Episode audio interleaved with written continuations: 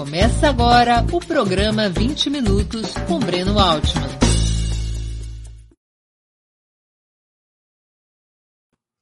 Bom dia!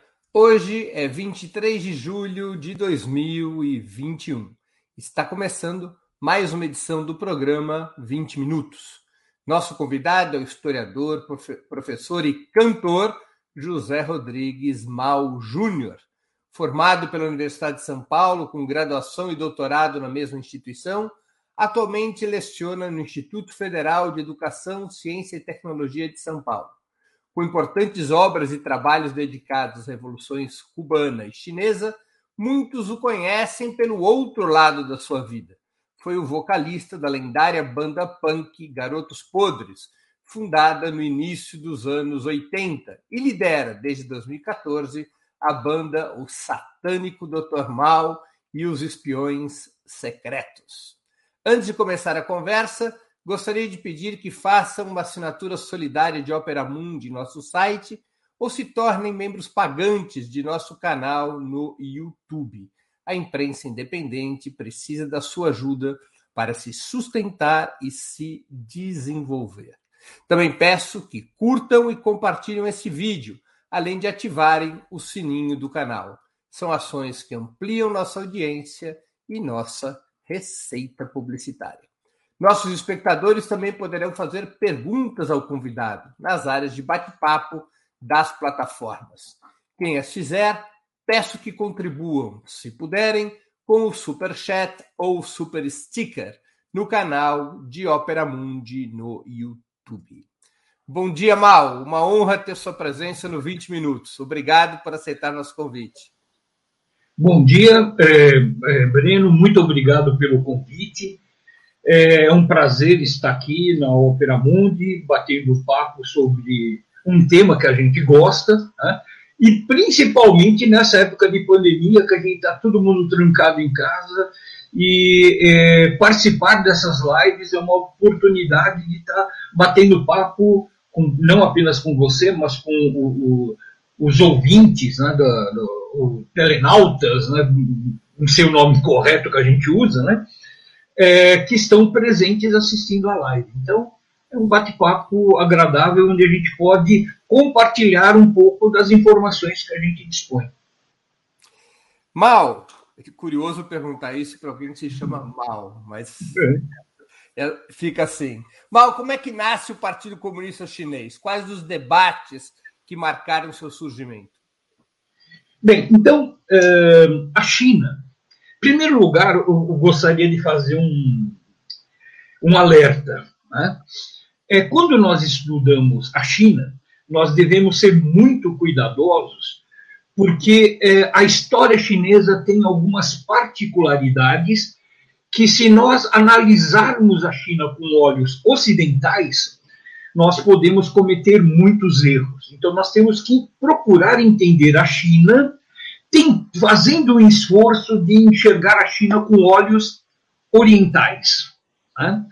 Então a China é a grande civilização da história da humanidade.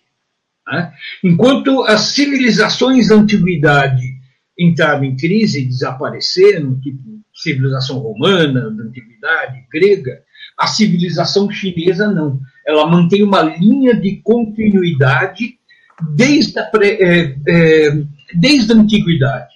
Né? E a China ela entra em crise no século XIX, né? é, e é um período em que a China sofre uma, digamos assim, uma penetração comercial estrangeira desse mundo pós-revolução é, industrial e uma penetração estrangeira que desestrutura é, a, a sociedade chinesa enquanto sociedade tradicional. No início do século XX, a China passa por um é, processo de transformação né, através da Revolução de 1911, né, em que um partido, é, que é o Kuomintang, é o Partido Nacionalista Chinês, faz uma revolução que põe abaixo o sistema imperial, inaugura uma república na China. Okay? Então, a partir daí, a China começa a passar por um processo de, entre aspas, modernização nos moldes ocidentais. Tá? Então, é, é, mais ou menos, é, o, o Kuomintang tenta fazer na China mais ou menos o que Japão havia feito na restauração Meiji, né? que era é, é, modernizar o Japão, no caso, né? para é, enfrentar o Ocidente. Então, se ocidentalizar, adquirir as armas do Ocidente para enfrentar o Ocidente. E já o Kuomintang é, já via como possibilidade, né, na época do Sun Yat-sen, que é o fundador do Kuomintang, a possibilidade de é, ter a União Soviética enquanto modelo de modernização alternativa. Ok? E é, dentro, desse, dentro desse contexto, né, é, em 1921, é fundado o Kunshantan, né? ou o Partido da Partilha da Produção, ou o Partido da Divisão da Produção, seria mais ou menos a tradução literal, Kunshantan. É, e para nós entendermos uh, uh, as particularidades desse partido, nós temos que entender que já na fundação nós temos a formação de duas alas essenciais dentro desse partido. Essas duas alas, elas podem ser notabilizadas por dois grandes fundadores. Né? Um deles é o Li Dachau. Né? O segundo deles é, é o Shen Duxiu. Né? É, o Shen Duxiu que, é, que foi inclusive secretário-geral do partido até 1927, ele era da, é, originário da, é, do, da região do Baixo Yangtze, né? e ele tinha uma visão, digamos assim, um pouco mais ocidental do partido. Então ele pretendia incorporar integralmente o marxismo né? E a política marxista ao partido. Já Lida Shaw, né, ele tinha uma visão bastante diferente. Lida Shaw ele era professor da Universidade de Pequim e olha que terrível. Num gesto de rebeldia, ele cortou as suas tranças. e para poder continuar a lecionar na universidade, ele usava as, as tranças com, com aplique. Né? Então, o Lida Shaw, ele é, procurava de alguma forma, adaptar a realidade do marxismo, ou adaptar o marxismo à realidade chinesa. Né? Então, o, digamos assim, o Li Dachau, ele tinha uma visão mais oriental, eu diria assim, do partido. Uma curiosidade: um jovem chamado Mao Tse Tung, que todos conhecem, foi aluno do Li Dachau. Né?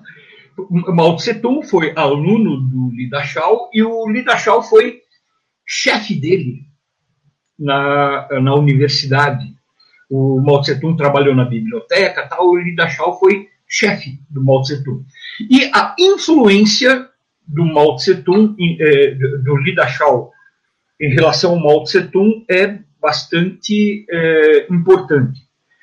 É, só para terminar, né, é muito interessante que o, é, essa visão oriental do marxismo é muito presente, que vem do Li Dachau, é muito presente no Mao Tse Tung. Por exemplo, em 1918, o Mao Tse recebeu convite para estudar na França. Poucos dias antes de embarcar, Mao Tse Tung se recusou a viajar. O que, que Mao Tse Tung afirmou? que antes de se aventurar em terras estrangeiras, ele deveria conhecer melhor a realidade chinesa. É também interessante notar que o Mao Tse-tung só saiu da China duas vezes. E para ir para a União Soviética. E por que essa visão é muito simples. Vamos entender um pouco a cultura chinesa. O que, que é China?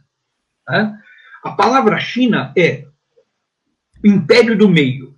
Porque antes da unificação da China, é, você tem um período dos reinos combatentes, e um desses impérios, que é o Império do Meio, vence essa guerra né, e unifica a China.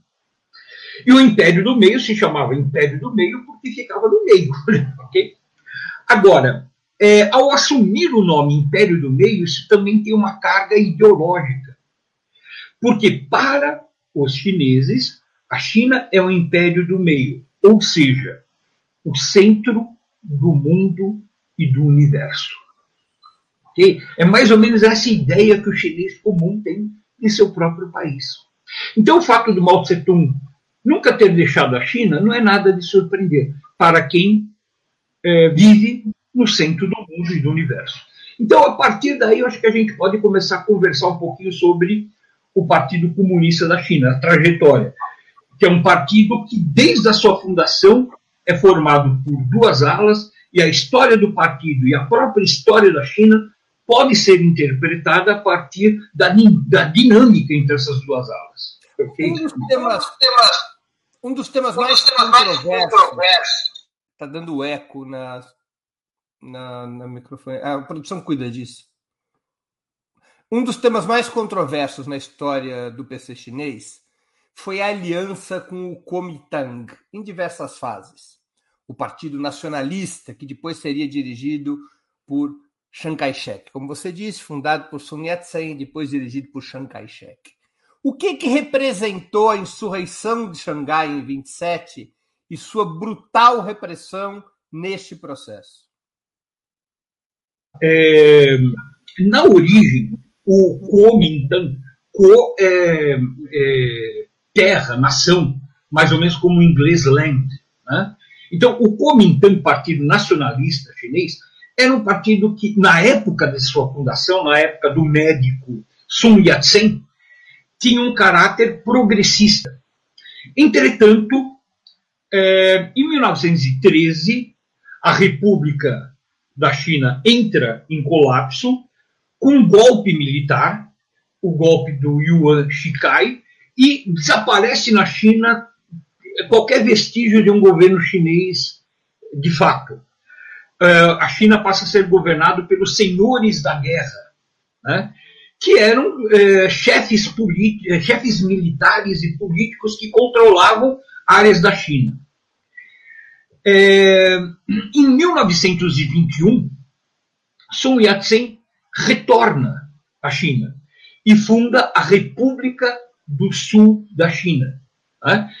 É, a República do Sul da China, além do Kuomintang, é, tinha apoio do Kuomintang, do Partido Comunista. ok? Só que, em 1925, Sun Yat-sen morreu de câncer né? e foi substituído pelo Chiang Kai-shek, pelo general Chiang Kai-shek, que inclusive tinha tido formação militar na União Soviética e tal. E o Chiang Kai-shek ele tinha vínculos com a burguesia chinesa. Né? Ele era casado com a ele era casado com a filha do Charles Sung, que era é, presidente do Banco Central. Então ele tinha vínculos com, é, inclusive com a, com a máfia. Ele tinha contato com o pessoal da Gangue Verde, que é uma das aquelas máfias tradicionais da China, tal. Em 27, Oi, não estou ouvindo. É, em, em 27, é, o que, que aconteceu?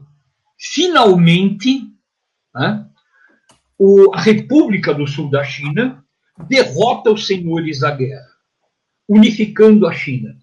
A partir daí, o Chiang Kai-shek começou a acreditar né, que não era mais necessário uma aliança com o Partido Comunista. E, aliás, essa aliança era é, indesejável para a burguesia chinesa. E é, as tropas do Kuomintang massacram os comunistas chineses. Mais de 5 mil militantes comunistas foram massacrados em Xangai. Alguns atirados vivos nas fornalhas das locomotivas. Né? Então, é, o massacre de Xangai, de 1927, marca a ruptura entre o Kuomintang e o Kuomintang, o, o, o, Partido Nacionalista Chinês e o Partido Comunista da China. Né? A partir daí, né, nós temos o início de uma nova guerra civil revolucionária. A primeira guerra foi é, a República do Sul da China contra os senhores da guerra, e agora uma nova guerra que é entre os comunistas e os nacionalistas na China. Né? Nessa época, o Mao Tse-tung ele dirigia uma escola de formação de quadros para o movimento camponês no sul da China. Né? Ele é, é, tinha muita proximidade com o general Chu Te, né?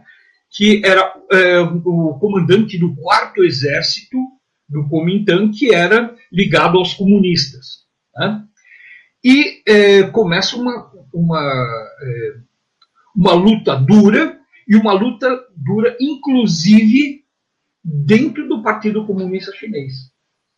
Por exemplo, a Internacional Comunista, não compreendendo direito o que acontecia na China, mesmo depois do massacre de Xangai, aconselhava o Partido Comunista Chinês a se aproximar do, do Kuomintang é, numa política de aliança. uma frente ampla com o Kuomintang. É uma coisa assim absurda. Então, é, então dentro do partido havia uma, dissidência muito grande. Né? É, o, depois do Shen Xiu, o secretário-geral foi o é, Lili San. Né? O, o, o Lili San, ele é, é, propunha o levante nas cidades, onde os comunistas já acabaram de ser expulsos e massacrados. Mao Tse-tung e Chuté se recusam. E por esse motivo, Mao Tse-tung chegou a ser expulso do Comitê Central do Partido Comunista Chinês. Né? No jornal da Internacional Comunista, chegou-se a noticiar que o Mao Tse-tung havia morrido o que pode-se presumir que algumas pessoas do próprio partido assim o desejavam. Né?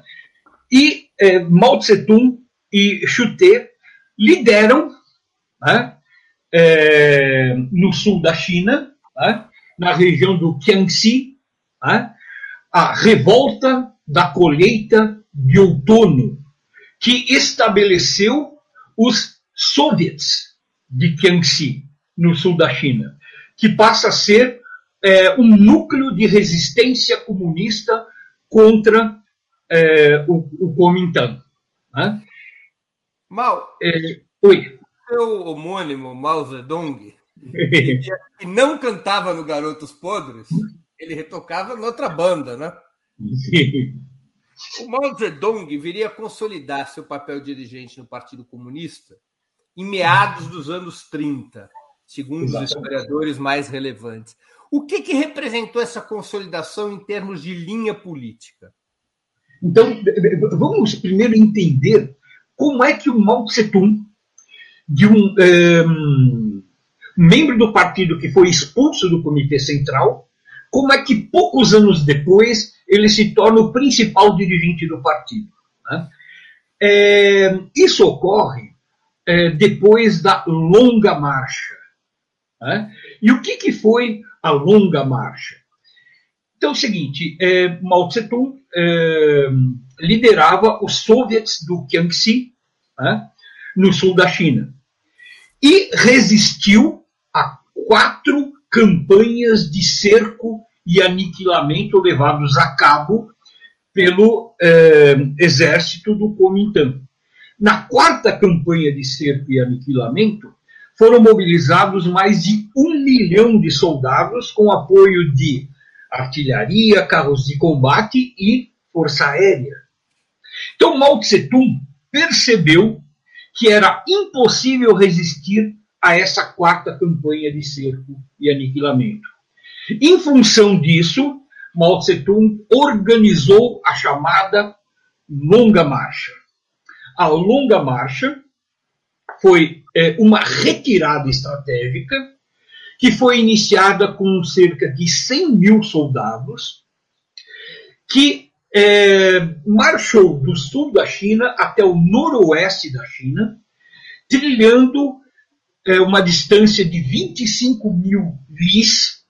Né? 25 mil lis são 10 mil quilômetros. Né? Digamos assim, é, a longa marcha só perde para a marcha da coluna Prestes. Eu ia te fazer uma pergunta. Eu ouvi uma vez de um embaixador chinês um comentário de que entre as referências militares do Mao Tse Tung, que haveria um texto do Mao Tse Tung a esse respeito, que uma das referências militares tinha sido o estudo da coluna Prestes. É verdade isso? Olha, eu, eu tenho os escritos militares do Mao Tse Tung, eu não achei esse texto, eu também ouvi falar tal. Mas, de qualquer forma, eu acredito que talvez não. Tá? Porque o conhecimento que os chineses tinham do Brasil era muito. Aliás, o conhecimento que os chineses tinham da, da história de qualquer outro país sem ser a China era muito limitado. Mas, seja como for, a coluna Prestes trilhou 25 mil quilômetros. Né? Muito mais do que a, a, a, longa marcha do Mao Tse Tung, que foram. É, é, é que ela tem. A longa marcha efetivamente tem semelhanças táticas e estratégicas com a coluna Prestes, não é? Eu acho que sim, que é, é, é uma retirada para evitar o aniquilamento, salvando pelo menos parte do seu, dos seus quadros. A longa marcha foi uma coisa terrível. Dos 100 mil que partiram, que iniciaram a longa marcha, depois de um ano, ah, é, é, depois de um ano, eles conseguiram, né, em 35, 34, 35 a longa marcha, né? Uhum. Eles conseguiram chegar em Ienan com cerca de 9 mil homens. Dos 100 mil, 9 mil homens chegaram depois de um ano. Depois foram chegando outros grupos menores. Mas, assim, foi uma coisa assim terrível. É, milhares de é, comunistas chineses morreram tragados pelos pântanos, é, mortos pelas tropas do Kuomintang. É, houve um combate que até hoje é uma, é uma ponte histórica, a, a, a, é, o combate da, da ponte Ludim. Sabe aquelas pontes que tem o rio e aquela e aquela ponte de corrente, as tropas do Kuomintang retiraram tem, as tábuas. um filme chinês sobre essa batalha, né? Tem, tem um filme. Retiraram as tábuas e os soldados tiveram que recolocar as tábuas com uma mão segurando nas correntes, no outro a arma, sob o fogo de metralhadoras do, uh, uh, do Kuomintang. Quer dizer, eles quase foram exterminados na, nessa batalha da, da, da ponte Ludim. E quando Mao Tse-tung se estabelece em Yan'an, né, que é, é uma localidade lá no noroeste da China, próxima à fronteira com a Mongólia, foi feita a Conferência de Zuni. Né? A partir da Conferência de Zuni, eh, Mao Tse-tung se eh, transformaria né, no na principal liderança do Partido Comunista da China.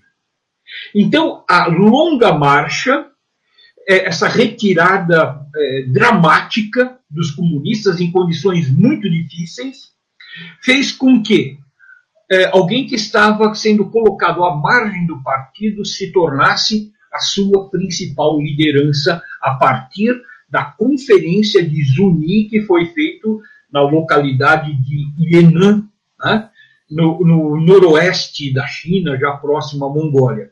E num período muito difícil, porque era o período em que, logo depois, se inicia a invasão geral da China pelos japoneses. É, eu queria te fazer uma pergunta sobre isso. Com, com essa invasão da China pelos japoneses, logo em 1937, teria início a chamada Segunda Guerra contra a ocupação japonesa.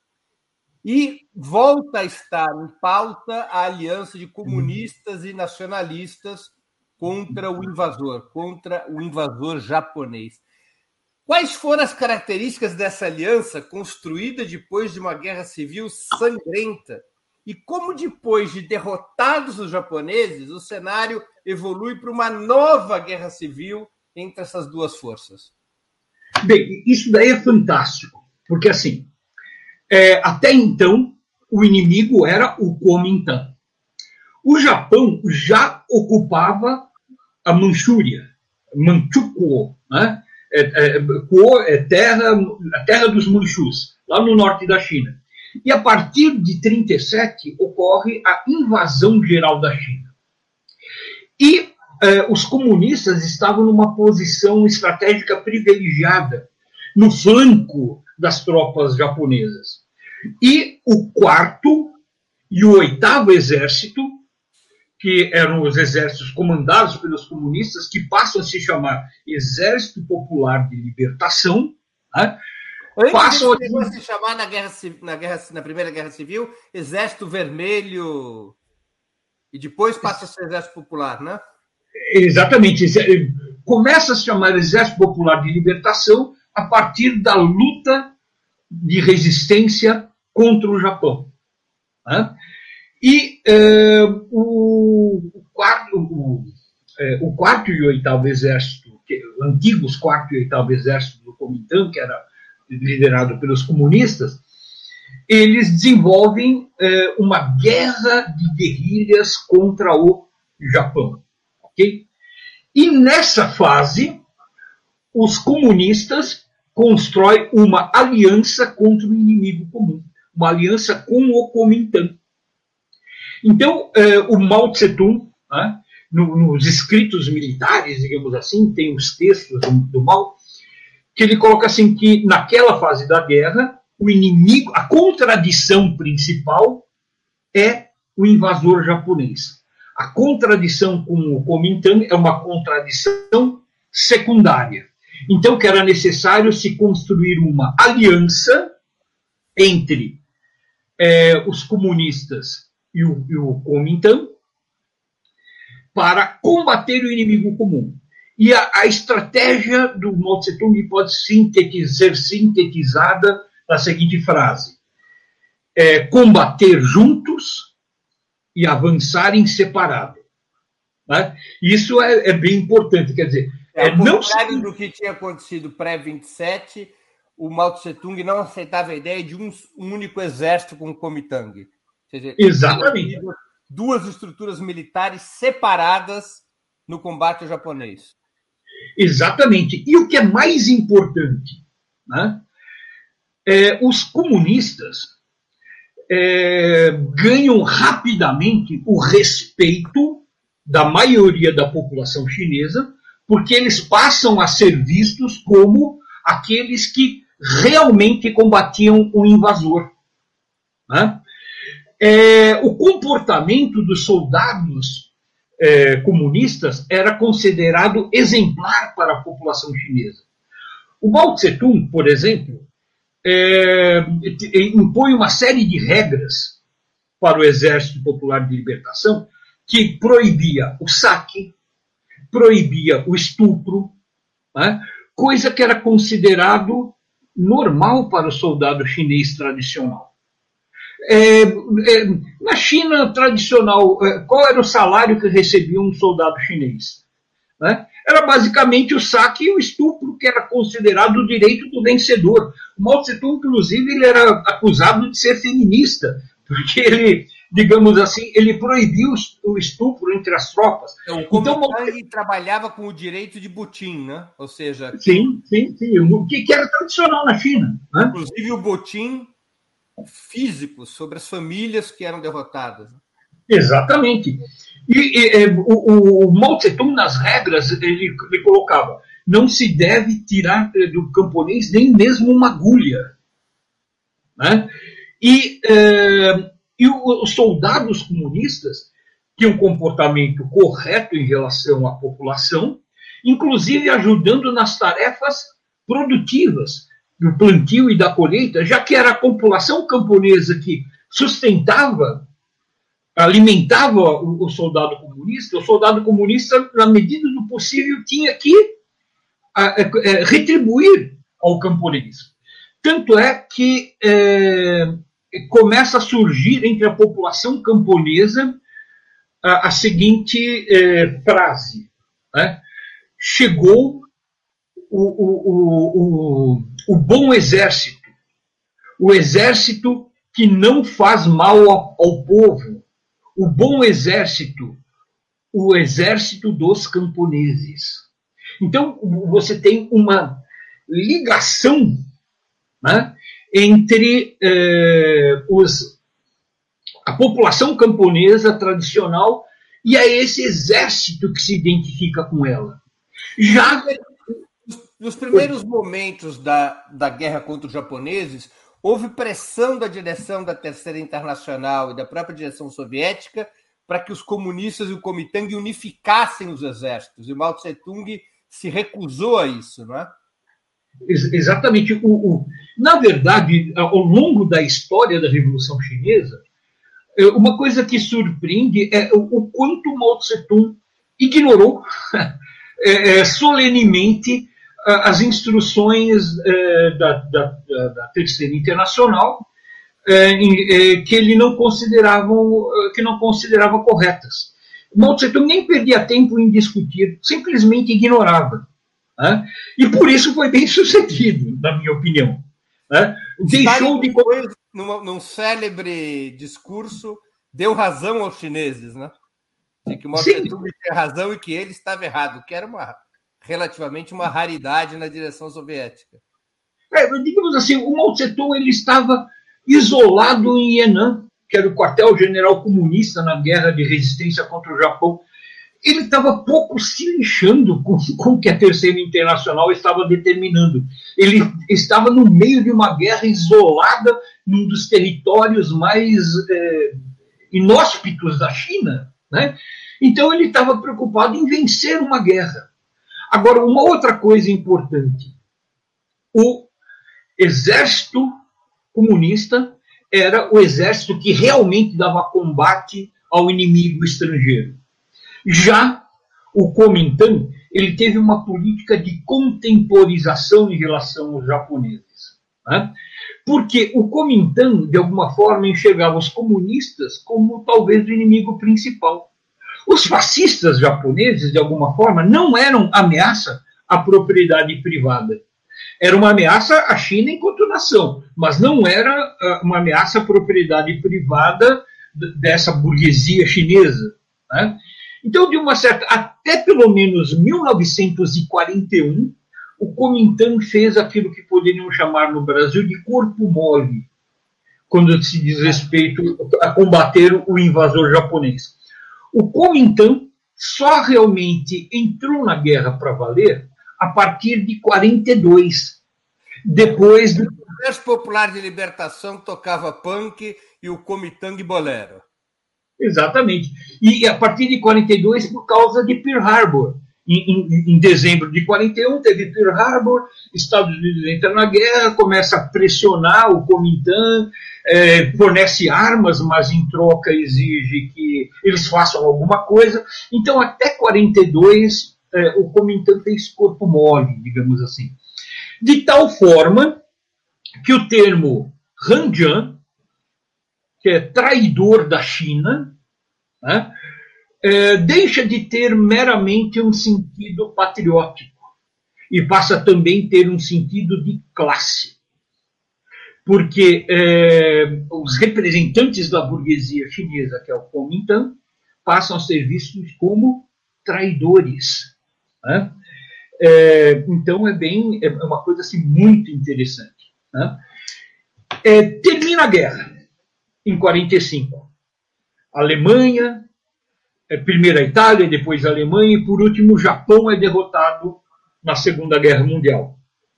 As tropas japonesas é, são, é, se rendem né? e é, após a derrota do Japão nós temos uma nova guerra civil revolucionária no Japão, de, é, na China. Né? de 45 a 49, que é uma guerra entre o Partido Comunista da China, o Exército Popular de Libertação e o Kuomintang. É, no início da guerra, os comunistas controlavam boa parte do campo. Né? É, é, comentavam o campo. Né? Já é, o Kuomintang controlava a maioria das, das cidades. Né? E nós temos uma guerra longa em que é, é, o campo, aos poucos, vai cercando as cidades. É muito interessante. A proposta pelo Mao Tse Tung, né? O cerco é, do campo. Hum. E é muito interessante que isso daí é, é, é uma, faz parte da cultura militar chinesa. Existe um jogo que os chineses jogam que é o Wei Chi, que em japonês é o Go, que é um tabuleiro maior que o tabuleiro de xadrez, né? e que é, você tem as peças e você come as peças adversárias cercando-as. É o que se chama somos... de xadrez chinês? É, eu, eu, não sei se é o xadrez chinês, mas é o Iti. É... Quando criança é... eu me lembro que esse jogo.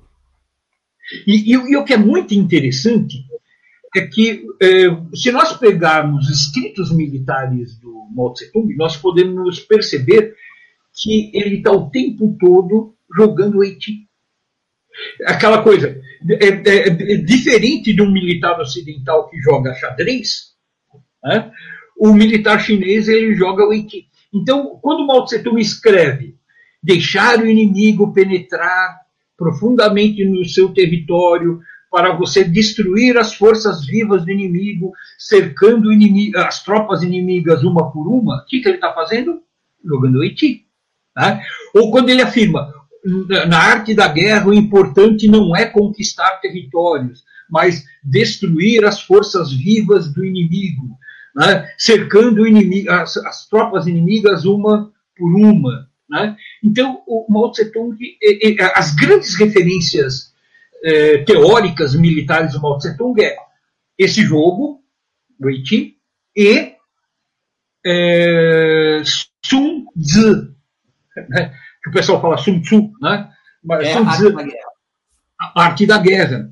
Então, tem, tem, nos escritos militares dá para perceber quando ele está fazendo referências a Sun Tzu, quando ele está fazendo referências a esse jogo, que é o Haiti, é fantástico. Né?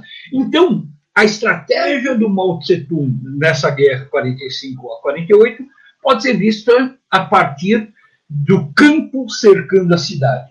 O Partido Comunista Chinês, que tinha uma base camponesa extremamente importante, é, nós temos que entender o seguinte: o proletariado chinês naquela época era de apenas 2 milhões né?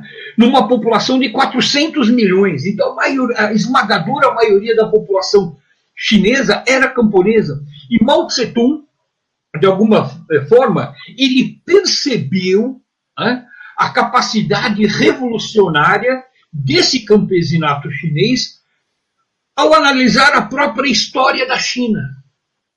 Né? Nós temos, eh, quando a gente fala história da China antiga, nós é, estudamos a história da sucessão das dinastias. Uhum. Né? Cada dinastia que chegava ao poder, o imperador recebia é, o chamado Tianmin, o mandato celestial. Então, do ponto de vista do confucionismo, ele, ele tinha poder porque ele tinha legitimidade, que era o mandato celestial. Mas poderia ocorrer o genin, que é a ruptura do mandato celestial.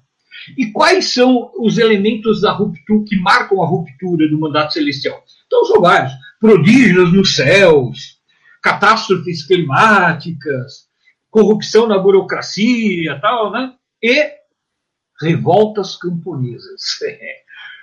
Muitas dinastias chinesas foram derrubadas por revoltas camponesas. Em alguns casos, os líderes dessas revoltas chegaram ao poder e, se e fundaram novas dinastias, como, por exemplo, o fundador da dinastia Ming. É, é, era um líder de uma revolta camponesa que chega ao poder. Né?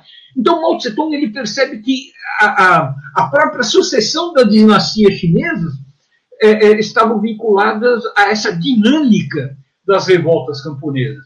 Então, o Mao, inclusive, o Mao formula, inclusive, uma tese curiosa, né, de que o proletariado urbano seria a força dirigente da Revolução Chinesa, mas a força principal eram os camponeses, né? que causou uma celeuma na Terceira Internacional, nos partidos comunistas do Ocidente, porque parecia um paradoxo. O que o Mao Tse-tung afirmava é que a, a participação majoritária do campesinato chinês não era uma ameaça à hegemonia do proletariado. Muito pelo contrário. Né? Então, é, digamos assim, o que, que o Mao Tse-tung está fazendo? Está fazendo um malabarismo de palavras ideológico, é, tentando adaptar a realidade chinesa aquilo que era considerado como ortodoxo no marxismo ocidental. Né? Então, é, tudo isso, no fundo, o que, que é? É, é, é Lida Shaw. Ele está seguindo a, a, orientação, a formação que ele teve com o seu, o seu professor da Universidade de Pequim, que queria adaptar o marxismo à realidade chinesa. Por isso que eu falo, a, a gente entende, tentar entender a China com olhos ocidentais, a gente dá com os burros na água. Né? É o fracasso. É, então a gente, a gente, tem que tentar entender o que, que a China tem que, de específico, inclusive dentro do, do marxismo, do partido e, e assim vai. É. Agora, oi. Não, não, peraí. Não, pode... não quero hum. interromper. Você é gaúcho, Mal? Oi? Não, é não, não. Sou, eu sou paulista aqui do, do Cambuci. Esse chimarrão. Não, não, é, é tererê. É, é, é, frio, água fria. Ah, tá certo. É, é, um substituto do cafezinho, já que o, a erva mate tem, tem cafeína, então ajuda a gente a ficar mais, mais animado. né? Deixa eu te perguntar uma questão. Então, em 49, 1 de outubro de 49, a Revolução Chinesa ela é vitoriosa. E as uhum. forças nacionalistas migram a Taiwan. Uhum. Exilam em Taiwan. Esse é o momento que se consolida a vitória chinesa. Eu tenho duas perguntas a te fazer sobre esse momento, que eu sei que é do interesse dos nossos espectadores. A primeira, por que, que as forças chinesas naquele momento não atacam Taiwan e eliminam de vez as forças nacionalistas? Essa é a primeira pergunta. A segunda pergunta, ela é mais estrutural, você pode deixar para responder depois, que é depois da vitória, qual é o modelo de construção do socialismo que os comunistas chineses defendem? E qual era, claro, se a influência soviética era naquele momento muito importante? Então, então vamos lá. É, em 49, é, os comunistas é, começam a tomar as principais cidades, cidades chinesas. Né? E uh, as tropas do Kuomintang fogem, é, eles se retiram para Taiwan. Aquilo foi uma fuga. Né? Taiwan, para quem não conhece, é uma ilha é, fora da China continental. Tá? E, e, e, que é muito interessante que até 1972 a ONU e o governo dos Estados Unidos considerava essa ilha, Taiwan, como China. Sim. Né, não reconheciam a República Popular da China como a verdadeira China, que é um absurdo. Né? É, e é, no 1 de outubro de 1949, é, as tropas do Mao Tse-tung é, é, ocupam Xangai, que é a cidade onde eles foram massacrados em 27, e Mao Tse-tung faz o seu discurso fundando a República Popular da China. Agora, a, a, primeira pergunta que você fez: por que, que eles não foram para cima de Taiwan? Eu é, é, creio que tenha sido por questões militares. Digamos assim, as tropas do Kuomintang, ao se retirar para é, Taiwan, né, é, se colocam numa posição defensiva bastante é, poderosa. é, para é, ocupar Taiwan, para atacar Taiwan, era necessário uma operação é, anfíbia.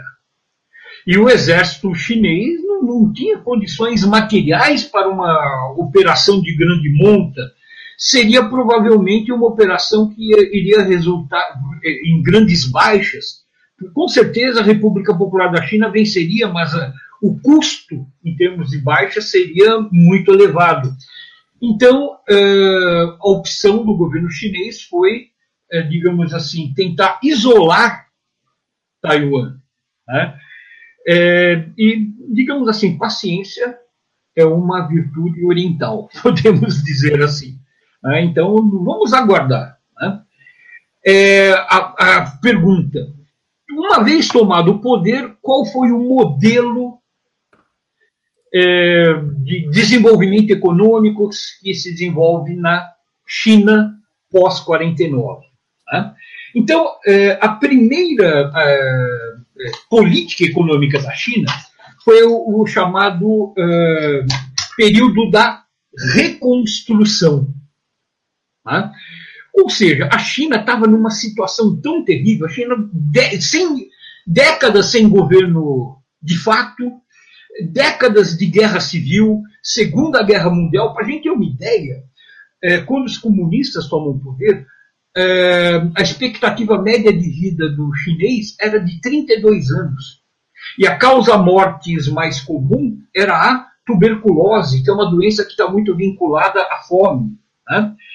E, é, e, o que é pior, é, tomar o poder não significou de imediato a conquista da paz, porque é o momento em que se inicia a agressão dos Estados Unidos contra o povo coreano. E a China socorreu a Coreia, socorreu o povo coreano dessa agressão. Né? É, voluntários chineses partiram para combater na Coreia. E, e, essa questão de voluntário chinês é muito interessante, porque unidades inteiras do Exército Popular de Libertação pediam baixa no exército, atravessavam a fronteira e se alistavam no exército coreano. Mas isso, o regimento inteiro. Né? Então, centenas de milhares de soldados chineses. E foi uma coisa duríssima. E, e, o empenho do governo chinês foi tão grande que o próprio filho do Mao Tse-tung morreu como voluntário na Guerra da Coreia. Né? Então é uma coisa assim, é, é a China em muita dificuldade e tal. Durante o período da reconstrução, talvez a política mais que vai de 49 até 52 foi a reforma agrária que foi feita na China. OK? E é uma reforma agrária que ficou conhecida como a reforma do camponês rico. Ou seja, é uma reforma agrária que não foi radical. Né? Ela eliminou o latifúndio, mas não eliminou uma camada social no campo chinês, que é o camponês rico. E o que, que é o camponês rico? É aquele camponês que tem terra suficiente para si e que ou emprega algum proletário agrícola ou que arrenda parte da sua terra. E uma pergunta: por que, que o governo chinês teve uma política de reforma agrária moderada nesse período, de 49 a 52? Porque, por questões econômicas? Não. Por questões políticas. Na verdade, naquele período, o governo chinês não queria jogar essa camada, que é o camponês rico, no colo da contra-revolução. Ok? Então, nós temos uma reforma agrária que acaba com o latifúndio, que ficou conhecido como a reforma do camponês eh, rico. E, entre 53 e 57, nós temos o primeiro plano quinquenal, que foi liderado por Enlai. Né? Deixa, deixa eu só te fazer uma pergunta antes que você avance no tempo. A gente está tentando fazer aqui uma conversa um pouco cronológica, para facilitar o entendimento dos nossos espectadores, afinal, é uma história muito complexa. Nesse período pós-revolucionário em 49, como eram as relações entre os comunistas chineses e os soviéticos, entre Mao e Stalin, entre a construção de uma sociedade socialista na China e a reconstrução da sociedade socialista na União Soviética? Bem, então. Uh... Stalin morre em 53, né? Então, esse período durante a Guerra da Coreia. Então, eh, digamos assim, você havia relações diplomáticas importantes entre a China e a União Soviética, mas ambos os países enfrentavam dificuldades econômicas bastante severas. Né? A União Soviética havia acabado de sair da Segunda Guerra, também arrasada pela guerra? E dentro de uma política de também se reconstruir. Né? Inclusive, a ajuda econômica que a China recebeu da União Soviética foi muito pequena. Né? É, eu diria assim que os chineses eles estavam muito pouco preocupados com o que estava acontecendo no resto do mundo. Eles estavam muito mais preocupados com o que estava ocorrendo na China. Né? É, digamos assim, a relação com a União Soviética é uma relação muito mais diplomática ou até mesmo de alguma cooperação a nível científico, é, econômico, né? mas, é, digamos assim, os chineses sabiam que é, deviam caminhar, só podiam realmente contar consigo mesmos. E o primeiro plano quinquenal do Zhou Enlai, ele segue o modelo soviético e recebe alguma ajuda econômica efetiva da União Soviética. É, é, segue, digamos assim, é, a lógica dos planos quinquenais da União Soviética, né? que privilegia é, por exemplo, a industrialização, particularmente a industrialização pesada.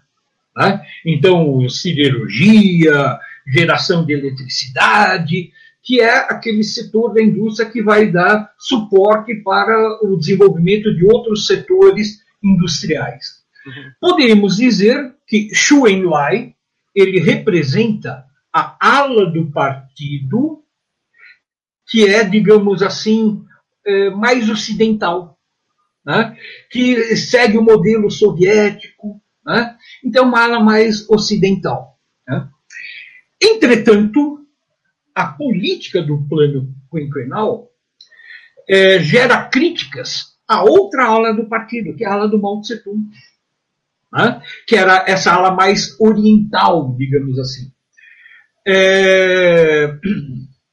Mao Tse-tung ele critica, dizendo que é, essa política do, do, do plano quinquenal é, rompia a aliança operária camponesa, porque privilegia a economia urbana em detrimento da economia agrária, ok?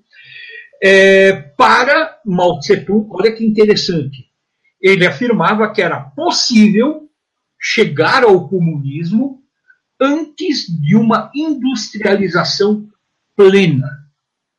E a ala, digamos assim, esquerda do partido, o Mao Tse-tung, lança uma campanha que estimula a crítica ao próprio partido. Que é a campanha intitulada Que Sem Flores Desabrochem. Né? Então, o próprio partido, essa, essa ala do partido, estimula com que as pessoas critiquem o partido. Né? Que é uma forma da ala, vamos chamar esquerda do partido, né? enfrentar a hegemonia dessa ala direita, da qual fazia parte o Xu Enlai. Né? Em função dessa coisa. Aquele que já era seu principal discípulo que era exatamente o Deng Xiaoping, que a gente muito ouvir falar depois. Né?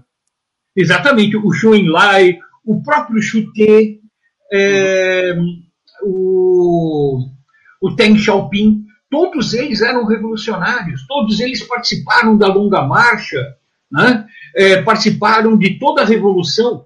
Mas, comandantes militares? Sim, eram comandantes mas eles representavam, digamos assim, é, essa ala mais ocidental ou mais pragmática. É, pode, podemos usar vários adjetivos. Né? Dessa crítica, estimulada pela ala esquerda do partido, fez com que a esquerda chegasse ao, digamos assim, a, ao controle da política econômica. Né? E entre 1958 e 62 foi instituído o grande salto para frente. Era a minha pergunta seguinte mesmo. Quer dizer, o, o, agora, o grande salto, eu te faço aqui uma questão para que você dê continuidade. De alguma maneira, o grande salto para frente, que tinha uma ênfase industrializante, não era uma contradição com a política camponesa que o Mal defendeu na crítica ao primeiro plano quinquenal? Qual foi a natureza do grande salto para, para frente e qual o seu balanço? Então, vamos lá.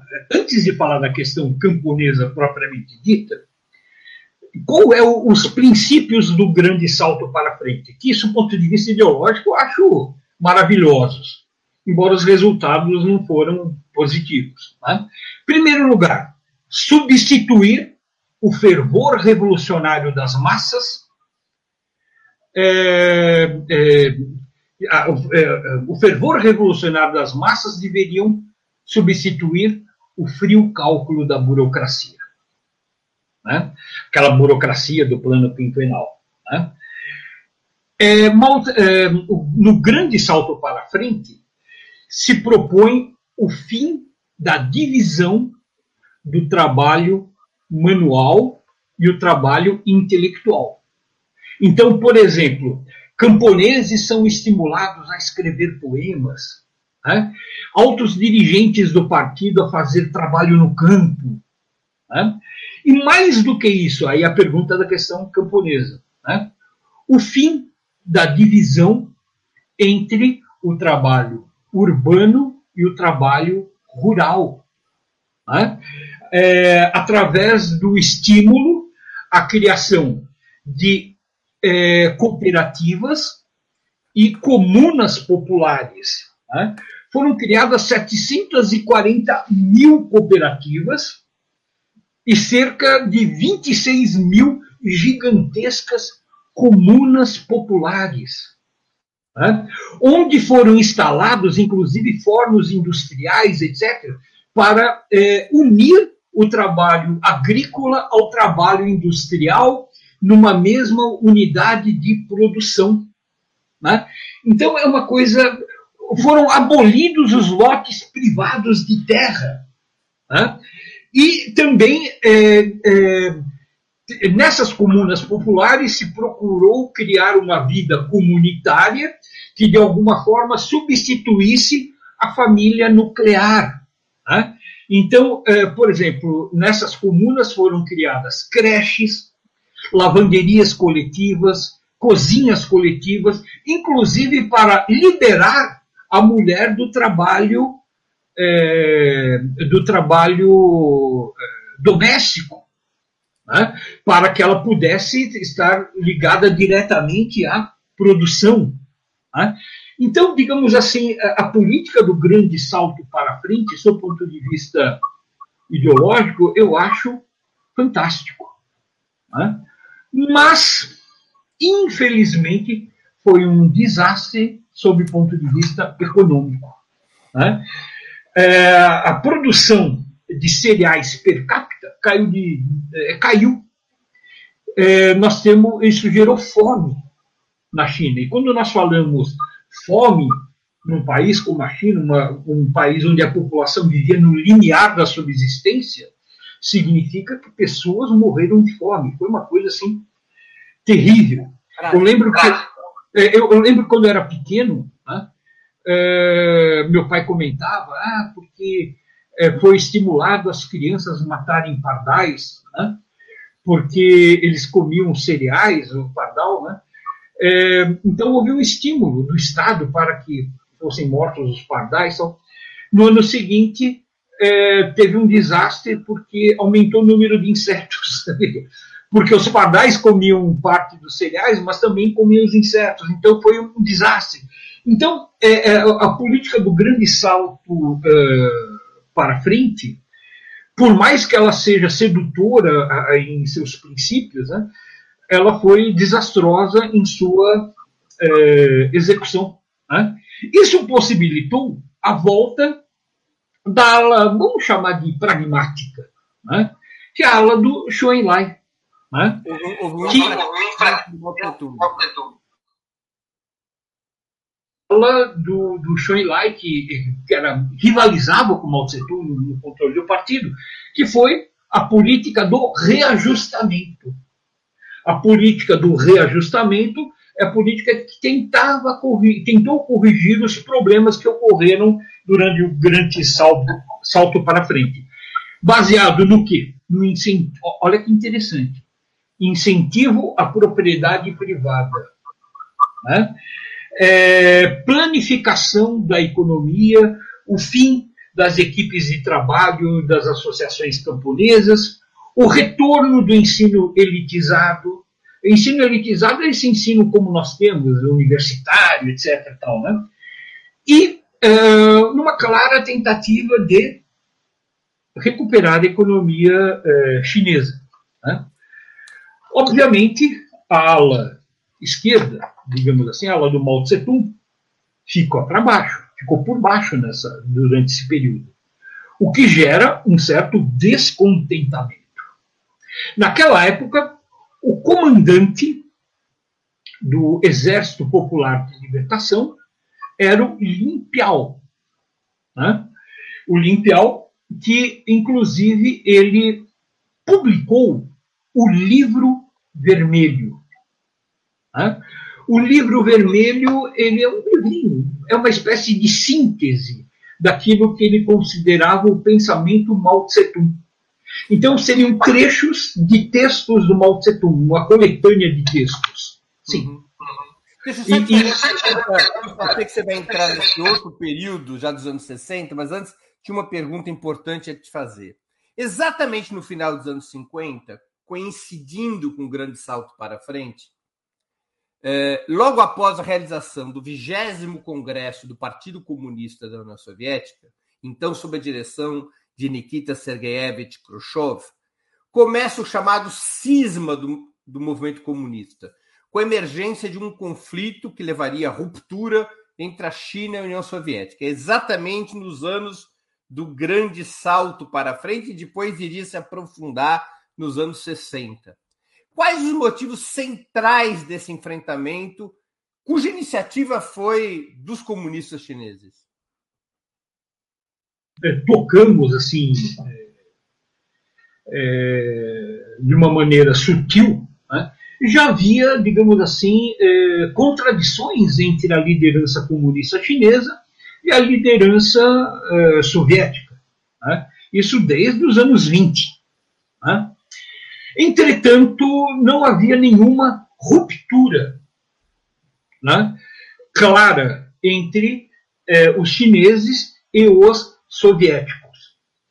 Só que é, morreu Stalin, e depois da morte do Stalin, o dirigente soviético Nikita Khrushchev é, chegou ao poder e no vigésimo congresso do Partido Comunista da União Soviética, né, em 56, o Khrushchev é, publica um documento que denunciava os crimes de Stalin.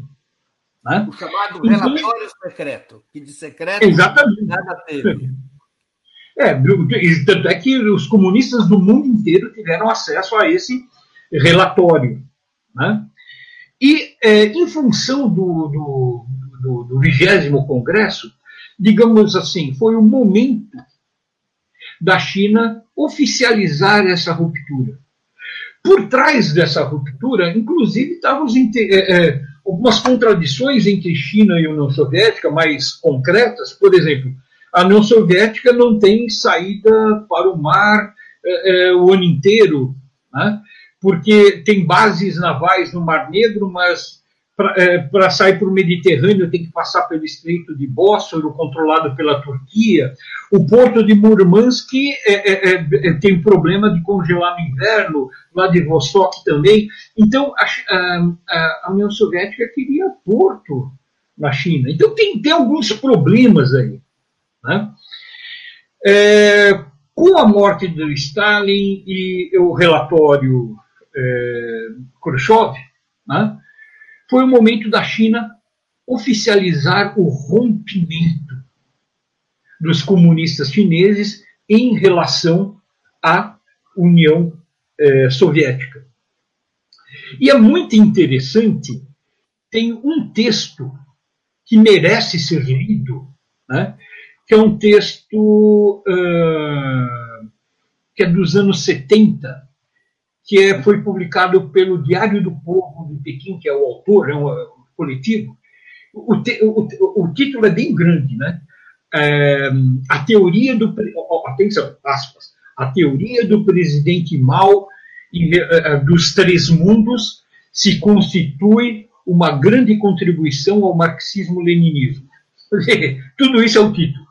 Né? E é um livrinho pequenininho que eu não vou achar aqui, porque é também todo bagunçado. esse texto, né, é, o, o Mao Tse-tung ele define que existe o primeiro mundo, que seriam os países imperialistas. Né? Então, quem seriam os países imperialistas? Estados Unidos e União Soviética, que seria o social imperialismo. Havia o segundo mundo, que seriam os países capitalistas não imperialistas, né? De médio, média potência tal. E, por último, o terceiro mundo. Né? E no terceiro mundo uh, havia Cuba, por exemplo, que seria uma social colônia. Né? Então, eu, eu é, lendo o texto, não, concordo, não, concordo, com ele, lógico, mas é muito interessante que a gente percebe o quanto que os chineses têm muita dificuldade em entender o resto do mundo. Eles conhecem muito bem a China. É, é, afinal, eles são centro do mundo e do universo. Né? Então, eu acho assim é, muito legal né, esse texto. Então, aí nós percebemos a existência e o surgimento de uma nova dissidência no mundo comunista. Né? É, parte dos comunistas no mundo inteiro se aliam à China. Exemplo, Albânia, né? É, os partidos comunistas em boa parte do mundo racham. Né? É, com o PCdoB comunista do Brasil, de 62. O, racha de 62 está é, é, vinculado a um grupo de comunistas que não digeriram muito bem uh, o relatório uh, Khrushchev do, do, de 56 e que em 62 eles passam a seguir a linha chinesa. Né? No Sudeste Asiático é muito interessante. Por exemplo, a Coreia do Norte, ela sempre teve problemas com a antiga Rússia. Né? Tanto é que a guerra russo-japonesa era uma disputa entre Rússia e Japão pelo território coreano. Então, a Coreia sempre viu com desconfiança os soviéticos. Então, a Coreia do Norte ela se alia à China. É, o Vietnã. Mas depois troca o alinhamento, né? É, o, o, Vietnã é muito interessante. O, o, o Vietnã, é, durante 700 anos, foi uma província chinesa. Então, dentro desse, dessa ruptura, o Vietnã se é, alia à União, uh, à União Soviética. Já o, o, os cambodianos sempre tiveram rivalidade com, com os vietnamitas. Né? Então, se os vietnamitas são pró-soviéticos, então o Khmer Vermelho é pró-China. Né? Então, o, o, movimento comunista se é, divide no mundo inteiro. E isso é um tema muito interessante. Por quê? É, primeiro lugar, quando nós estudamos Guerra Fria, tipo no ensino médio, nós imaginamos uma disputa entre os países, o bloco socialista e o bloco capitalista, e a coisa não é tão simples assim. Para os chineses, por exemplo, o inimigo principal não era os Estados Unidos. O inimigo principal era a União Soviética. Os Estados Unidos era inimigo. Inclusive, partidos da chamada linha chinesa em alguns países a fazer alianças que eram aberrações. O Partido Comunista vinculado à China no Chile apoiou Augusto Pinochet. A, o grupo ligado à China em Portugal apoiou a tentativa de golpe da extrema-direita do general Causa de Arriaga para derrotar a Revolução dos Cravos em 74 e assim por diante. Né? Na África, o, o, o, a, a, China é, é, apoiou o Sesek Mobutu, é, Sesek, é, ditador lá do, do, que matou lá o é, Sesek Mobutu, não, não. Mobutu era do Zaire. É, é, bem, apoiou, apoiou na guerra de libertação de Moçambique e Angola, a China apoiou é, setores que tinham também o apoio Oden da CIA. Roberto. Oden ah, Roberto. Que apoio, apoio da CIA.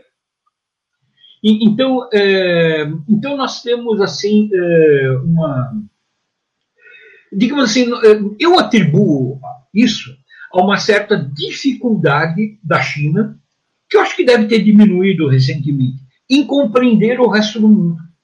Mas, Mal, você não acha que pode ter tido um, um objetivo boomerang? Ou seja, o Mao Tse Tung, para enfrentar internamente os setores mais vinculados, os setores com os quais ele tinha discordância, que tinham um ponto de vista mais próximo dos soviéticos, para enfrentar este setor interno, ele não pode ter aberto um contencioso externo em proporções muito maiores do que deveria ser, exatamente para ser vitorioso internamente?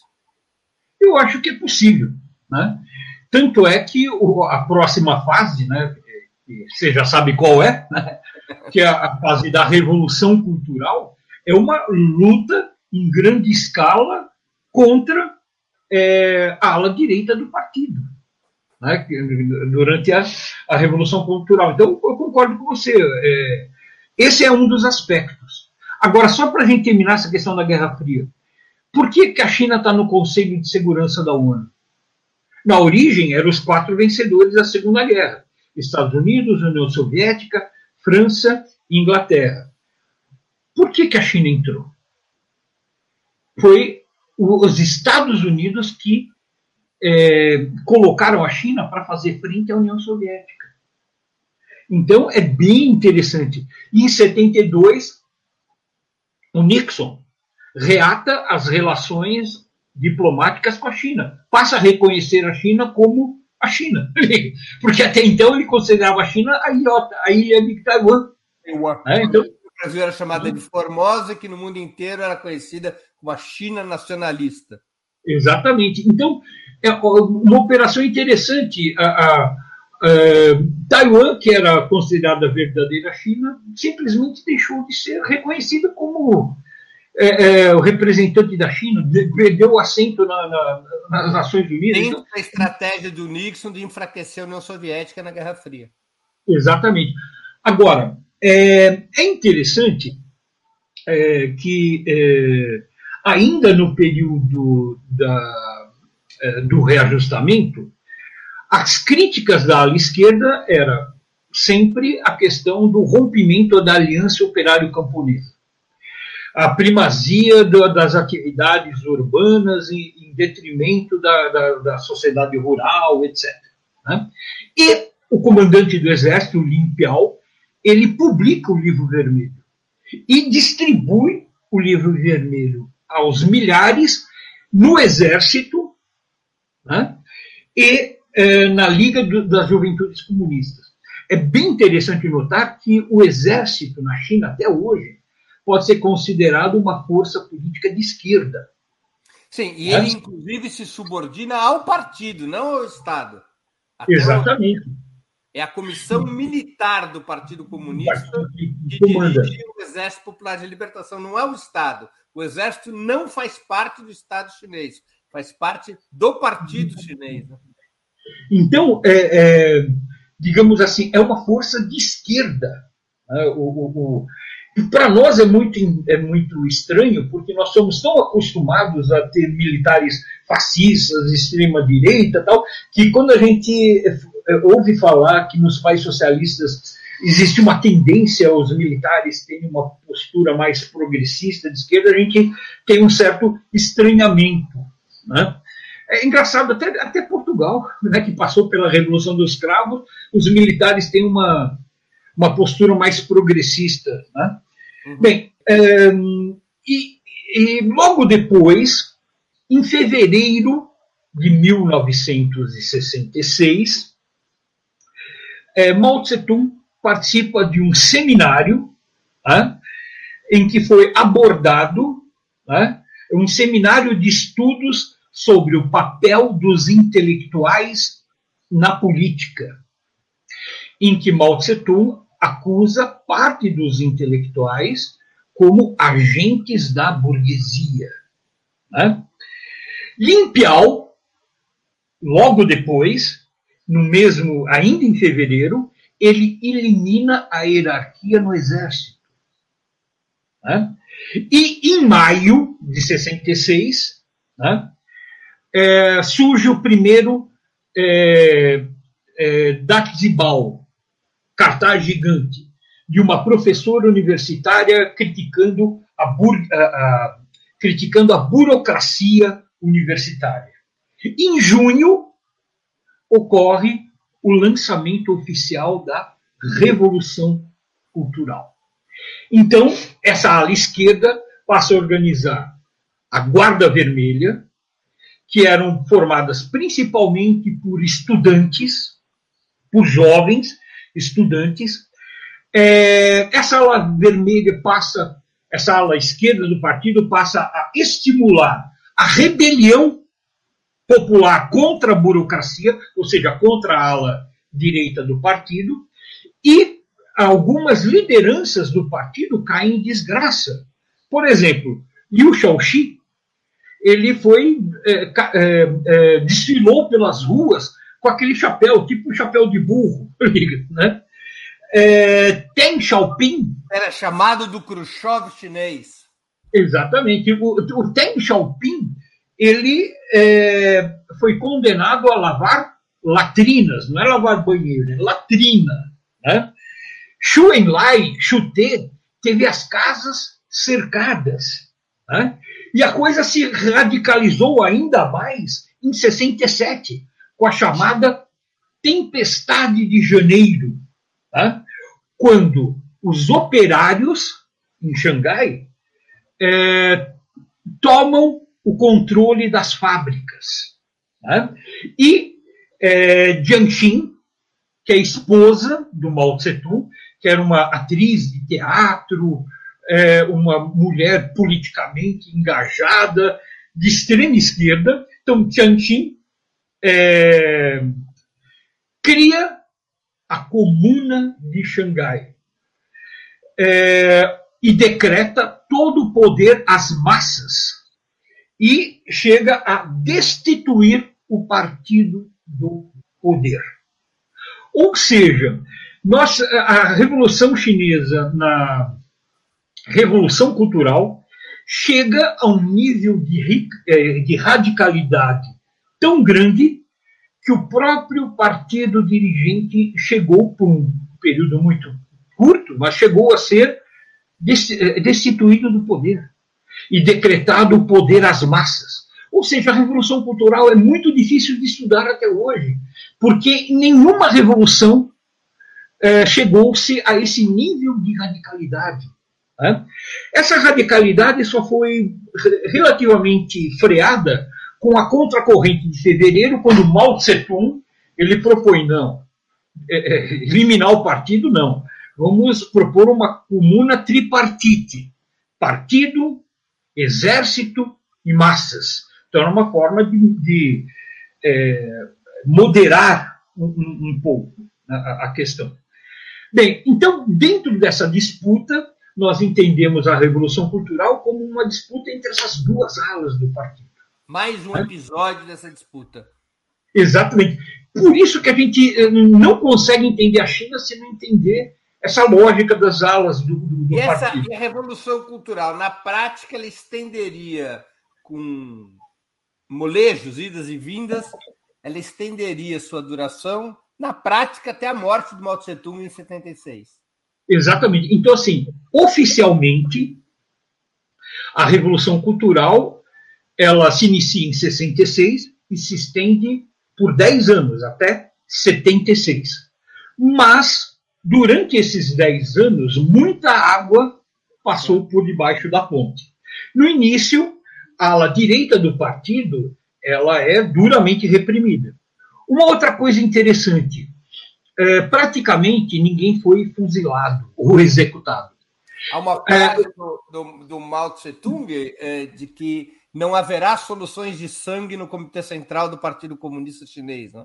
ao contrário do que aconteceu com o soviético. Exatamente. Então, é, é, é uma situação interessante. Esses líderes, é, o Deng Xiaoping, Xu Enlai, é, Liu Shaoxi, eles foram humilhados publicamente, mas não foram executados. Se houve excessos, isso daí foi mais é, devido a é, é pequenos líderes do, locais de partido que claro. fizeram besteira. Mas, assim, a nível do, do, Comitê Central, dos grandes líderes, ninguém foi executado. Né? A, a, a do Deng Xiaoping em relação a isso é divertida, porque ele vai para a cadeia, sai da cadeia, volta para o governo, volta para a cadeia e volta para o governo de novo. Não, é, é, muito interessante. Então, e, e, tem uma outra colocação do Mao Tse Tung que eu acho que é interessante, é que para o Mao Tse o partido tinha duas pernas. E que para o partido caminhar eram necessárias essas duas pernas. Que a contradição entre essas duas alas do partido eram necessárias. E eliminar a outra ala, ala não seria bom. Então, no início, a ala direita do partido ela sofre, né? É, é apeada do poder, é humilhada. Tem um colega meu que é oriental, que ele fala assim: ah, mas na cultura oriental muitas vezes se humilhar pode ser pior do que matar. Bem, não sei, né? Eu não concordo, né? eu, eu, prefiro ser humilhado do que ser é, executado. É exagerado essa opinião. Né? Mas seja como for, é, eles foram poupados. E como você lembrou, essa liderança é, Xu Enlai, Xu Te, então, eles foram aos poucos sendo reabilitados de maneira discreta. Então, os ventos da tempestade de janeiro de 67, aos poucos vão amainando. Né? E é muito interessante o que, que aconteceu em 71 com Lin Piao. Né? Então é o seguinte, o Lin Piao começou a achar que o Mao Tse Tung já estava muito velho. E, e, e o Lin Piao foi o principal fundador do, do, do culto à personalidade do Mao, através do livro vermelho. E Lin Piao começa talvez a achar que Mao Tse Tung fosse mais útil morto do que vivo. Né? Eu lembro, eu era criança, né? Meu pai assinava o Estado, Folha de São Paulo. Eu lembro de, nessa época, o Mao Tse Tung atravessou o Yangtze a nado. Né? É, e por que, que ele fez isso? Para mostrar que ele não estava velho, não como estava falando o Limpiao. Né? E o Limpiao era comandante do exército e o filho dele era comandante da Força Aérea.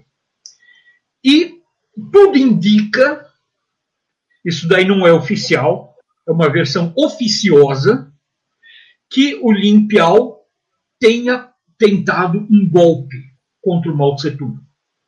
Esse golpe fracassa e Lin Piao e o seu filho tentaram fugir para a União Soviética. Entretanto, na viagem, o avião teria caído, possivelmente por falta de combustível na Mongólia. E o Limpial é, morreu, quer dizer, toda a tripulação, piloto tal. É, é uma história que, digamos assim, não se conta na China oficialmente, só oficiosamente. Então, o Limpial, digamos assim, desaparece dizer, da vida política da China de uma forma quase que misteriosa. Né? É, mas a, a, versão oficiosa ela é divulgada. Né? É uma coisa que você não encontra no jornal, mas é, se conhece através da boca pequena, digamos assim.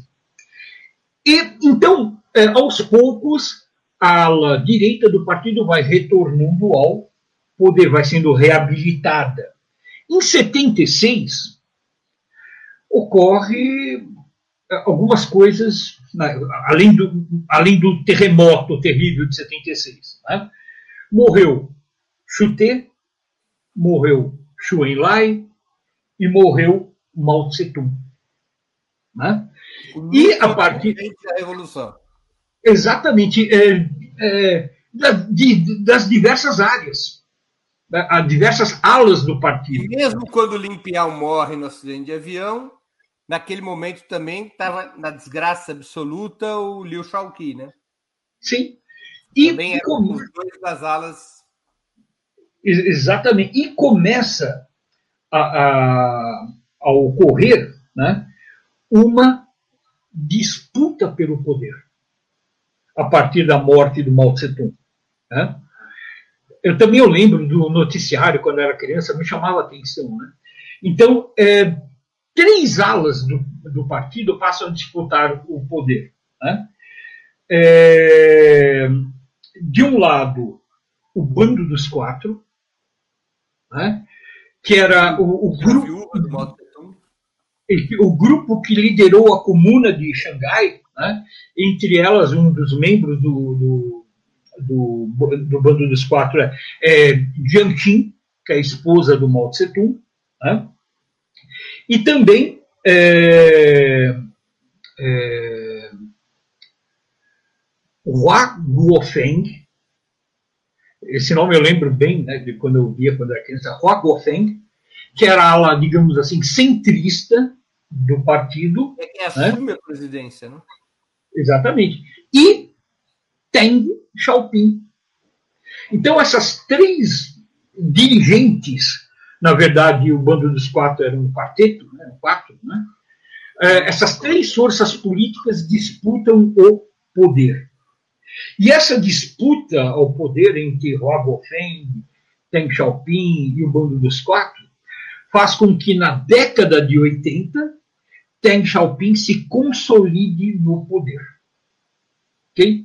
Inclusive, é, o bando dos quatro foram processados e condenados à morte. Uhum. A esposa do Mao Tse-tung, é, Jiang não foi executada porque morreu antes de câncer. Né? Mas essa ala direita do partido assume o poder, e é essa ala direita que implementa as reformas é, que nós conhecemos hoje. Que alguns colocam, ah, mas a China é um país capitalista, é um país socialista, o que, que é isso? Né? É, é, que é, é uma pergunta muito difícil de ser respondida. Porque quando nós respondemos essa pergunta, nós estamos tendo como parâmetro é, concepções ocidentais da economia. Né?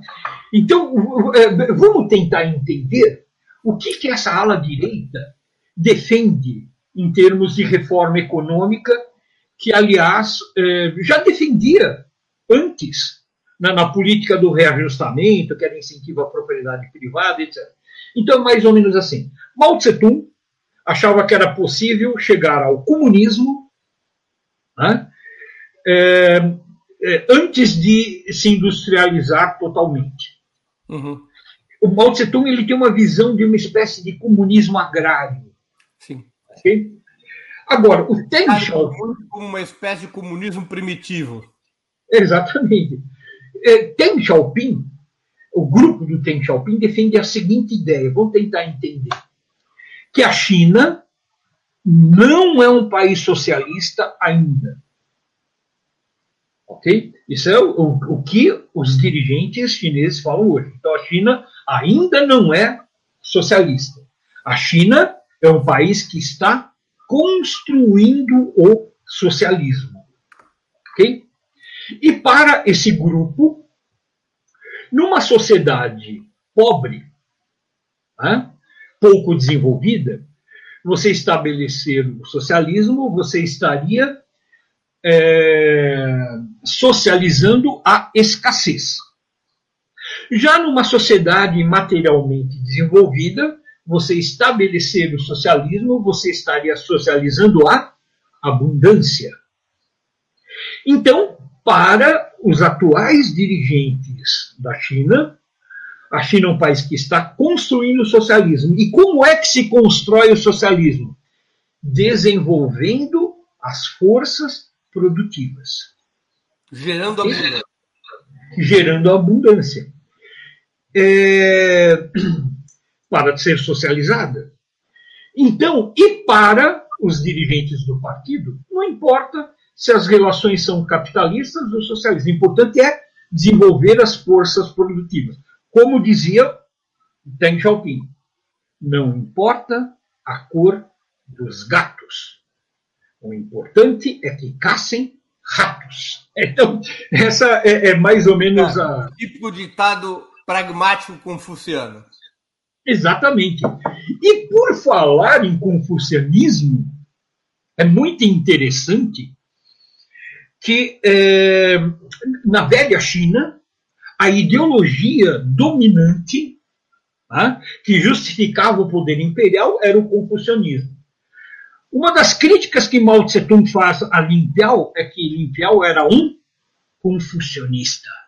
Ou seja, é muito interessante que, é, de alguma forma, o, é, do ponto de vista ideológico, é, a revolução que triunfa em 1 de outubro de 1949, para o chinês médio, é, é uma, é uma revolução que inaugurou uma nova dinastia, que é uma dinastia comunista. Uma dinastia é, que é, é uma dinastia comunista e uma dinastia que trouxe consigo uma nova ideologia, que é o marxismo, que substitui o confucionismo. Ok? E é, essa nova dinastia, ela representa, é, digamos assim, é, o, o, a, a, legitimidade. Por exemplo, depois de 49 surge um novo estilo de Kung Fu, que é, porque é uma nova dinastia. Né? Então, nova cultura.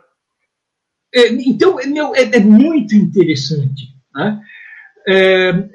E um detalhe, você se lembra da época do massacre da paz, da Praça Essa da Paz? É a pergunta que eu já ia te fazer, porque neste processo de consolidação do grupo do Deng Xiaoping, aliás, um dos parceiros mais importantes é, do Deng Xiaoping é o pai do atual presidente chinês, né? Uhum. Pai do, do Xi Jinping ele foi o responsável pela primeira experiência econômica uh, do Deng Xiaoping. Né? Uh, na consolidação do grupo do Deng Xiaoping, já nos anos 80, há um episódio importante que é conhecido na imprensa ocidental como o massacre da Praça da Paz Celestial, o massacre de Tiananmen. O que, que representou esse episódio nessa luta entre as duas alas a qual você se refere o tempo todo na tua narrativa, Mal? Bem, então vamos lá. Eu, eu, sinceramente, eu confesso que eu tenho bastante dificuldade para interpretar esse movimento. Acho que foi em 88, 89. Né? Então é o seguinte: é, é, o governo chinês começa a implementar uma série de reformas né? E havia um grupo é, que passa a reivindicar uma quarta reforma, que era a democracia, né? que seriam mudanças né? que ampliassem os Por que direitos. Você está chamando de quarta reforma? Quais são é, é, eu preciso lembrar. Eu sei que era a primeira reforma, que era a economia, é, eram várias. Né? Uma delas eu, era a economia, a reforma militar e a reforma do Estado. É, exa exatamente. E, eles, e esses estudantes reivindicavam uma quarta reforma, que era a ampliação do, da participação democrática. Né? E começam a, ocorrer uma série de manifestações, principalmente em Pequim. Né? E essas manifestações foram eh, reprimidas pelo governo chinês. Né? Eh, foram reprimidas, e um detalhe: para que eh, essas manifestações fossem reprimidas, né? é, foi necessário trazer tropas de outras regiões da China, tropas que não falavam o mandarim, né, para que as tropas do Exército Popular de Libertação não é,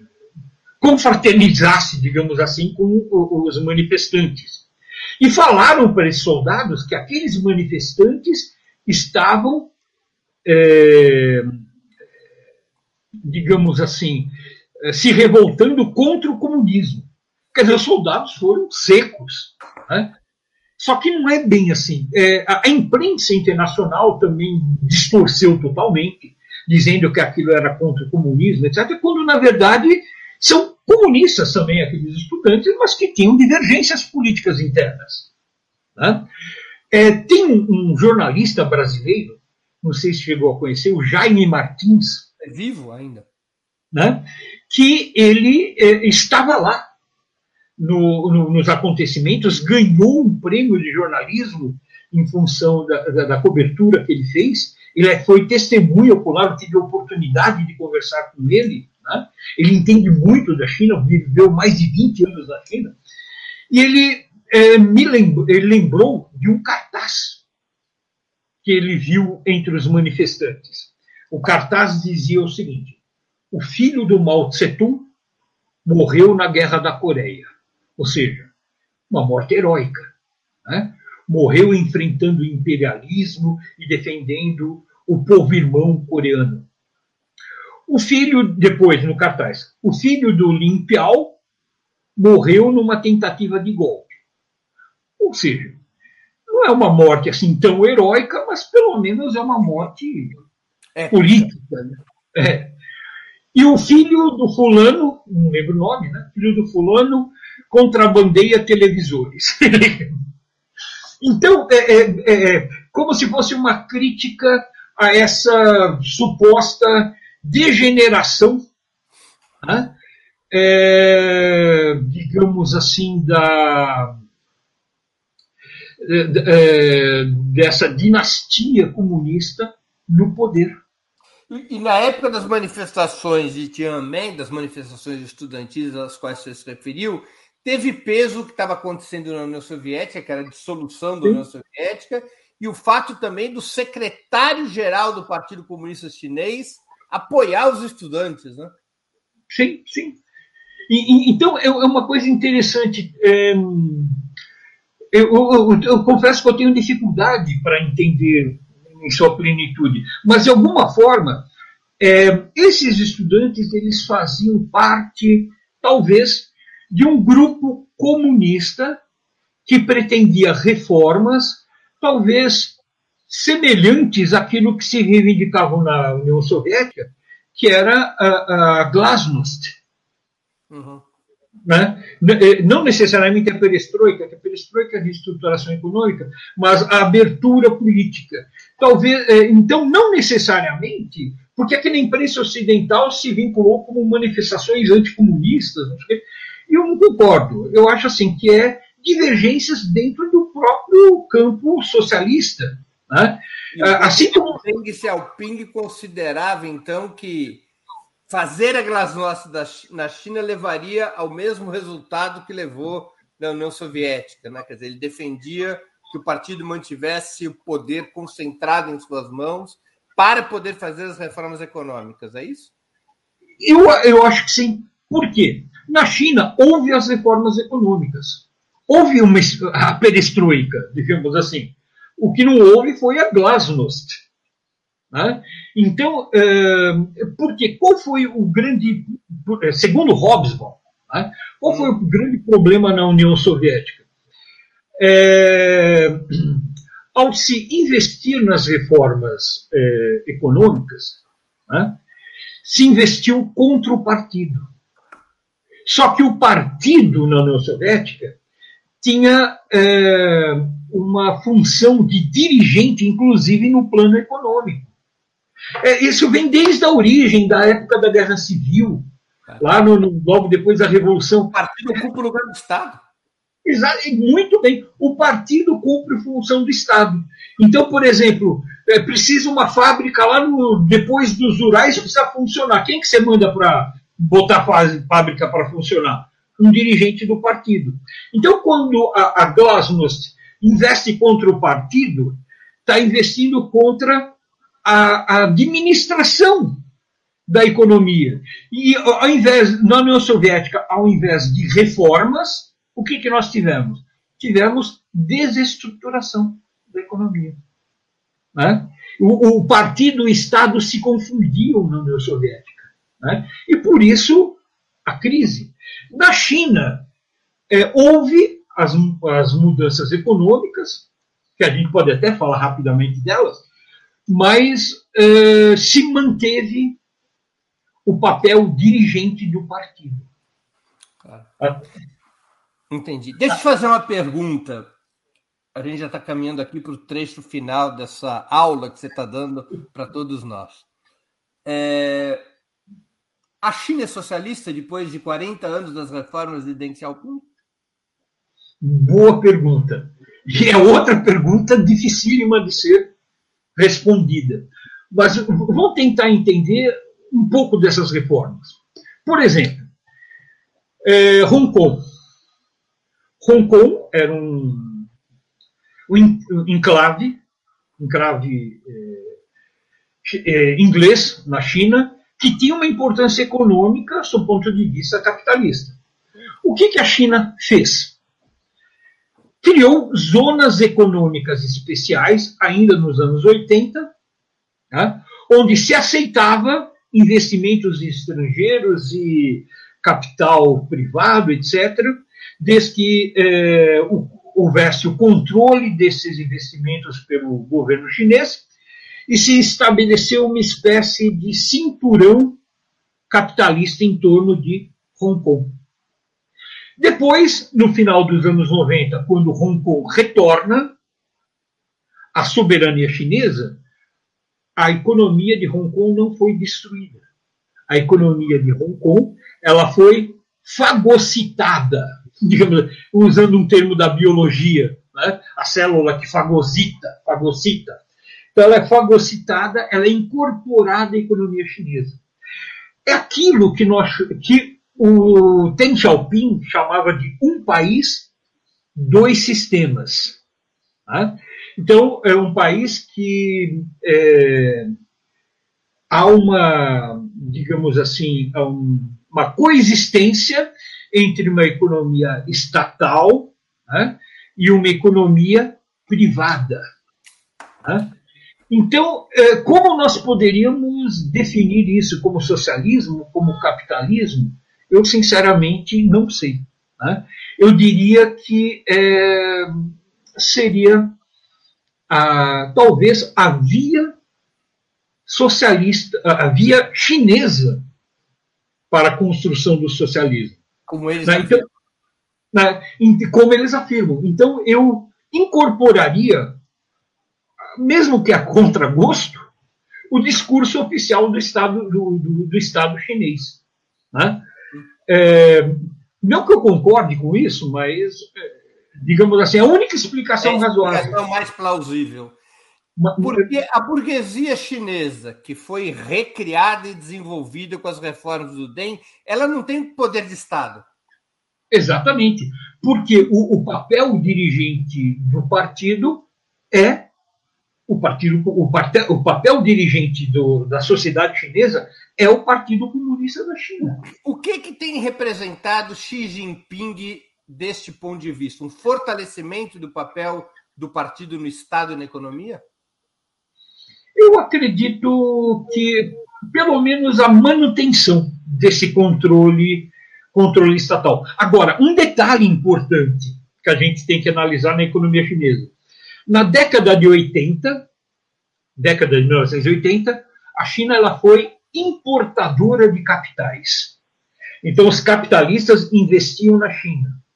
A partir dos anos, os anos 90 seria um período intermediário, e a partir dos anos 2000, a China passa a ser exportadora de capitais. A China passa a, é, é, passa a investir em outros países. Né? Isso é uma. E uma outra coisa, até a década de 80, a China ela tinha é, uma certa autonomia econômica, não dependia de importações, etc. Né? É, então, aquele clássico isolamento, histórico isolamento da China, era possível até talvez a década de 80.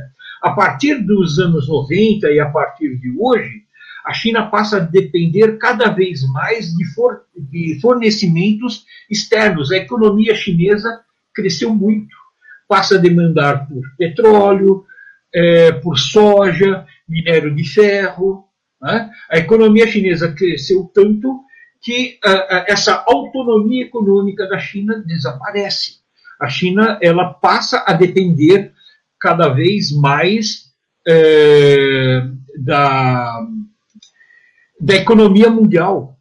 E talvez a partir de agora, a China, é, digamos assim, comece a entender um pouquinho o mundo fora de suas fronteiras. Né? Porque os interesses econômicos eles são importantíssimos. Né? É, o que mais? Hum, Bem, eu acho que é basicamente. É, eu queria te fazer duas últimas perguntas antes da gente ir para os finalmente. A China é uma democracia? A segunda pergunta: a China é imperialista? Do, mais duas perguntas difíceis de responder e é, que nos coloca sempre é, em saias é, justas, digamos assim. É, digamos assim, a, a China é uma democracia popular. Né? Existem mecanismos democráticos de consulta popular. Não sei, não saberia dizer se são ideais, né? mas com certeza não são piores do que nos Estados Unidos. Os Estados Unidos é um, é um simulacro de democracia. Né? É, se a China é imperialista, talvez ainda não. O futuro ninguém sabe. Né? Porque é, a China, apesar de fazer investimentos no exterior e depender cada vez mais de fornecimentos de matérias-primas e do exterior, apesar disso, a China ela tem se colocado como um contraponto à política imperialista dos Estados Unidos através daquilo que nós podemos chamar de uma espécie de é, soft power, digamos assim. Então, mais assim, um, os Estados Unidos toma medidas econômicas contra Cuba, toma medidas econômicas contra a Venezuela. A China pode representar uma possibilidade de alternativa de relação econômica é, menos exigente, ou menos autoritária, ou menos agressiva. Né? Então, é, determinadas é, mercadorias que a Venezuela não consegue importar dos Estados Unidos podem importar da China. Né? É, a existência da China enquanto uh, um, consumidora de commodities, por exemplo, já significa que o Brasil depende menos do mercado estadunidense. O principal parceiro econômico do Brasil já não é mais os Estados Unidos. O principal parceiro econômico do Brasil é a China. Né? É, e isso deixa os Estados Unidos doido da vida. Tanto é que o, o, os filhos do, é, do Bozo, né? eles vivem xingando a China. Né? O, o, essa semana o Roberto Jefferson com arma na mão, falando em expulsão do, do embaixador da China, porque e o que, que eles estão reproduzindo? Né? é, esse temor dos Estados Unidos de parte da América Latina é, deixar de ser tão dependente da economia estadunidense e europeia. Né? Então a China ela se torna um contraponto a essa economia propriamente capitalista. Então hoje o uhum. futuro eu não saberia dizer porque historiador não, não tem bola de cristal. A bola de cristal do historiador é, é, revela o passado, né? é, nunca o futuro. Mas hoje eu diria que a China, de uma certa forma, pode ser vista como um contraponto ao tradicional imperialismo estadunidense e europeu. Você acha que a China pode sair-se vitoriosa naquilo que a União Soviética foi derrotada? Suplantar e derrotar o imperialismo estadunidense? Eu, eu não tenho a menor dúvida disso. Aliás, eu vou até fazer uma provocação. A China sempre foi a maior civilização humana. Mais ou menos um quinto da população da Terra é chinesa. Até o final do século XVIII, é, os europeus queriam chegar na China. Quando é, Colombo partiu tentando chegar às Índias, as Índias eu falo no plural, por quê? É quando nós falamos Índia, nós estamos falando do Oriente. A China era cobiçada. Entretanto, os chineses eram mais desenvolvidos na arte da navegação do que os europeus. No início do século XV, o, o almirante, é, almirante Chung He, ele é, liderava uma esquadra cuja nau capitânia era um junco de 180 metros. Hoje seria o tamanho um porta-aviões. É, então, o, a bússola, astrolábio, são todas invenções chinesas. É, uma pergunta: por que, que os chineses não chegavam, não chegaram à Europa, então? Por um motivo muito simples: não tinham o mínimo interesse. O que, que eles, os chineses poderiam encontrar na Europa? Piolho. A Europa não tinha nada que, que interessasse. Né? Ao contrário que os europeus tinham a seda, porcelana, as, as, as pérolas, né? as especiarias. Né? É, então, é, a grande civilização da antiguidade é a China. Uhum. Só que, no século XIX, a Europa já havia passado pela Revolução Industrial e a China não era mais vista como uma fornecedora de mercadorias, mas um mercado em potencial do mundo industrial. Suponhamos que eu fosse um fabricante de alfinetes. E se cada chinês comprasse um alfinete meu, eu estaria milionário. Então a China passa a ser, ser visto como um mercado. E a China foi dominada pelos europeus. As duas guerras do ópio, né? Então, a, a, o, o Império Chinês foi destroçado pela penetração comercial é, europeia, né? particularmente a inglesa. E a provocação que eu faço é que, possivelmente, agora, a China esteja recuperando o seu papel de importância na economia mundial. Né? Então, lógico, eu fiz uma provocação. Claro, claro, claro. Mas é uma. Não, não, termine, por favor. Mas é uma visão possível, né, de alguma forma. Né? Sim, pois não. Não, não, nós estamos aqui chegando no, no final dessa maravilhosa aula. É, você sabe que há pedidos aqui para você dar uma palhinha, né? Olha, não, não, é, eu não vou passar essa vergonha. Não, pediram aqui para você cantar internacional. É, é, é, é, que eu tenho dupla personalidade, né? tipo Dr. Jack ou Mr. Hyde. Hoje está o, o, professor Mal. Hoje quem está aqui é o professor Mal. O mal dos garotos podres a gente deixa para outro dia. tá combinado, tá combinado. Vem cá, deixa eu te fazer aqui as duas perguntas que sempre encerram aqui o 20 minutos. Que livro você está lendo ou leu durante a pandemia e gostaria de sugerir para os nossos espectadores? E que série ou filme assistiu ou está assistindo e gostaria de indicar? Bem, recentemente estava lendo, lendo alguns trechos né, do discurso do, do Fidel Castro, né? Uhum. É, tomo 1, volume 1, tomo 2, volume 2, né? que, que pega os discursos de 59 a 61, né? e os discursos do Fidel são maravilhosos, né? são verdadeiras aulas. Né? É, um discurso curso, curto do Fidel são de três ou quatro horas. Um deles, mais famoso que você conhece, é a História Me Absolverá, que é maravilhoso tal. É, é um discurso muito diferente daquilo que seria o discurso de um político tradicional. Né? Na minha opinião, discurso, os discursos do Fidel lembram a homilia da, da, da, da missa católica. Não uhum. se esqueçam que Fidel estudou em colégio interno jesuíta.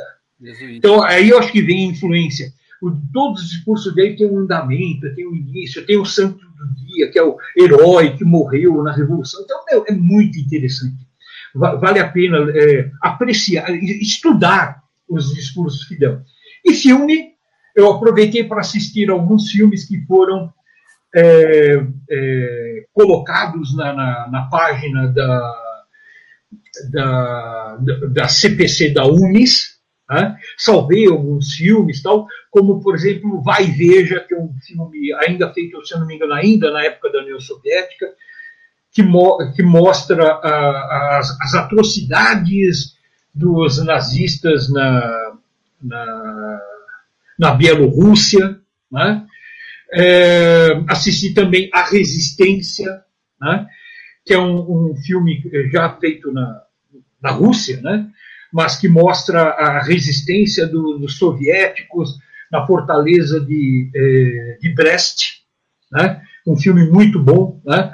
Os 28 de Pamplov, que mostra a resistência soviética eh, nas portas de Moscou, né? uma história que narra ah, a resistência de um pequeno grupo de soldados que sobrevivem e conseguem deter o ataque nazista a poucos quilômetros de Moscou. Ou seja, eu uh, aproveitei né, uh, esse período de pandemia para assistir filmes que falam de alguma forma da resistência ou daqueles que resistem ao avanço do nazifascismo. Por quê? É muito importante preparar o espírito para o período que nós estamos vivendo e das ameaças que nos fazem aqueles que estão no poder que querem implementar uma ditadura. Então, nós temos que preparar o espírito de luta e resistir nas trincheiras daqueles que defendem a humanidade e a democracia contra a bestialidade fascista daqueles que estão no poder não passarão.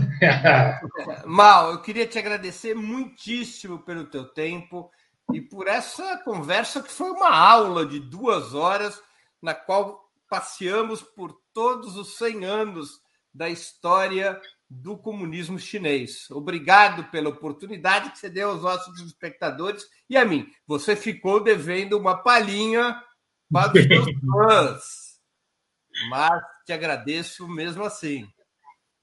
Então, muito obrigado pelo convite e estou sempre à disposição de vocês, afinal de contas, é muito agradável estar aqui falando um pouquinho, né? muito embora duas horas seja muito pouco. É, precisamos ter mais tempo para falar muito mais. Não sei por que o programa chama 20 minutos, porque a gente passou um pouquinho, passou um pouquinho. Obrigado, Mal. Até mais, então. Encerramos assim mais uma edição do programa 20 Minutos.